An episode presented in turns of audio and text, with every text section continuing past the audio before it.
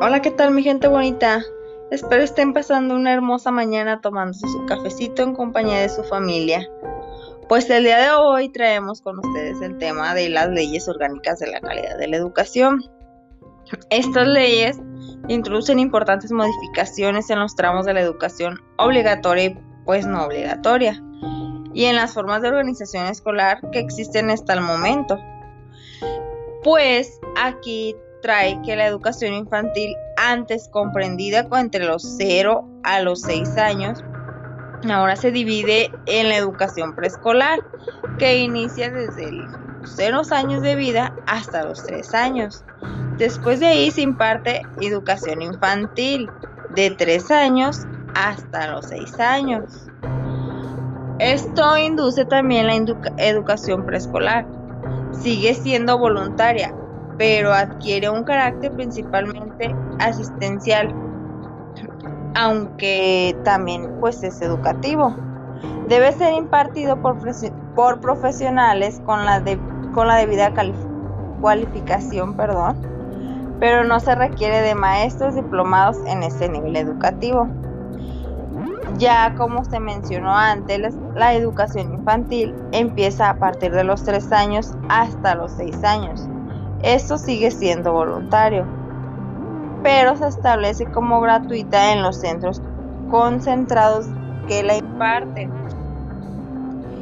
También hay necesidades de estos cambios, ha sido justificada aludiendo, entre otras cosas.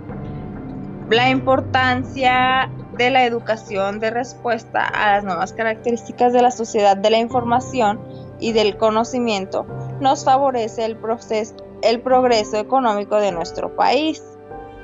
Se hace especial hincapié en el gran fracaso escolar existente en España y el descenso del nivel educativo de los alumnos se destaca el aumento de la violencia, muchos conflictos en los centros escolares. Pues se dice en el artículo que se presenta tiene como principal finalidad analizar los cambios que introducen en el sistema educativo español con la aprobación de la Ley Orgánica de la Calidad en la Educación. Lo sé, así se abrevia.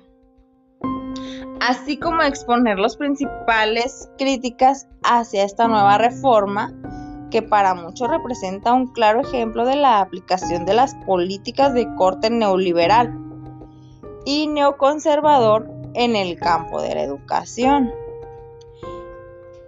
Otras que vienen como ejemplo, se puede decir, en junio del 2000, la ministra de Educación española, Pilar del Castillo, anunciaba que en esta segunda legislatura del Partido Popular se llevaría a cabo profundos cambios en el sistema educativo español.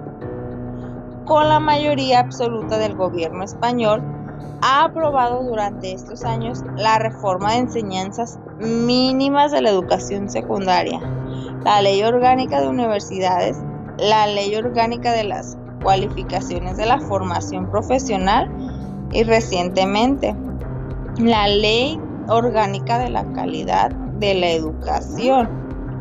Todas estas reformas educativas han sido fuertemente criticadas desde, distintos sectores políticos y educativos, que nos han, han motivado numerosas propuestas, manifestaciones y huelgas generales. Todo esto se lleva con el fin de que las leyes educativas básicas gobiernen todo el sistema educativo. También la calidad de la educación. Esto quiere decir para tener más personal preparado, que los niños desde el nivel preescolar entiendan la importancia que tiene la educación. Es como la base, empezamos con el preescolar de que el pequeño tiene que ir dándose la idea que es como obligación asistir a la escuela, respetar al maestro, hacer trabajos que en algún momento esto nos pueden favorecer. Bueno chicos, los invito a darle like al link que nos encuentran, se encuentran aquí abajo.